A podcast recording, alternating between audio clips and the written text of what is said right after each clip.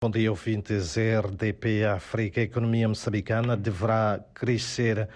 acima de 5% em 2023. A previsão essa é do Banco Central, que sustenta o otimismo com o início da exploração do gás natural na bacia de Rovuma e também com os vários recursos energéticos de que Moçambique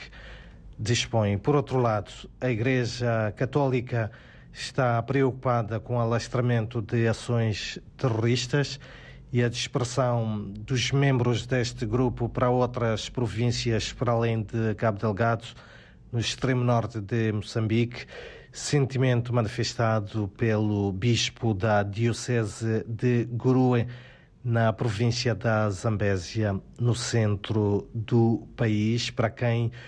o governo deve continuar a trabalhar com vista a encontrar soluções para este uh, problema e também uh, uma solução urgente precisa-se para que os jovens não continuem a deixar-se aliciar por estes grupos que semeiam o medo e o terror desde finais de 2017 em vários distritos da província de Cabo Delgado. Enquanto isso, também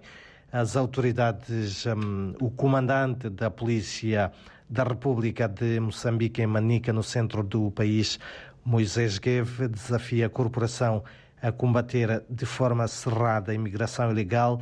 e garantir uma maior vigilância nas principais fronteiras da província usada como porta de entrada para cidadãos indocumentados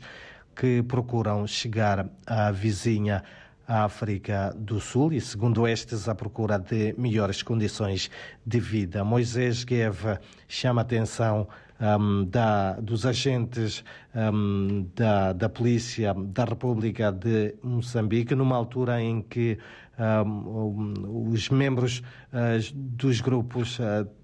terroristas que atuam um, na região norte de Moçambique estão em fuga devido um, à presença uh, massiva e o combate que está a ser uh, efetuado pelas tropas uh, moçambicanas, mas também um, as suas aliadas do Ruanda e da SADC. Em outras notas, dizer que as autoridades de saúde na cidade de Maputo lançaram a campanha Festas Seguras. Trata-se de uma iniciativa que visa assistir de forma rápida a qualquer situação em casos de acidentes, daí que se tem associado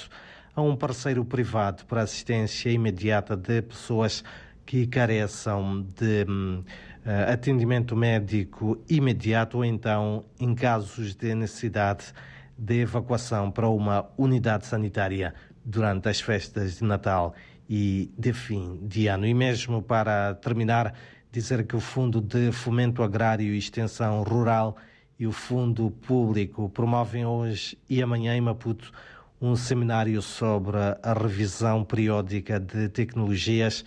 e uma mostra de ciência e tecnologias agrárias. São então estas algumas das principais notas Vasco Diniz e ouvintes que marcam a atualidade informativa neste começo de quarta-feira, dia em que o Instituto Nacional de Meteorologia prevê uma temperatura máxima de 31 graus aqui para a capital moçambicana.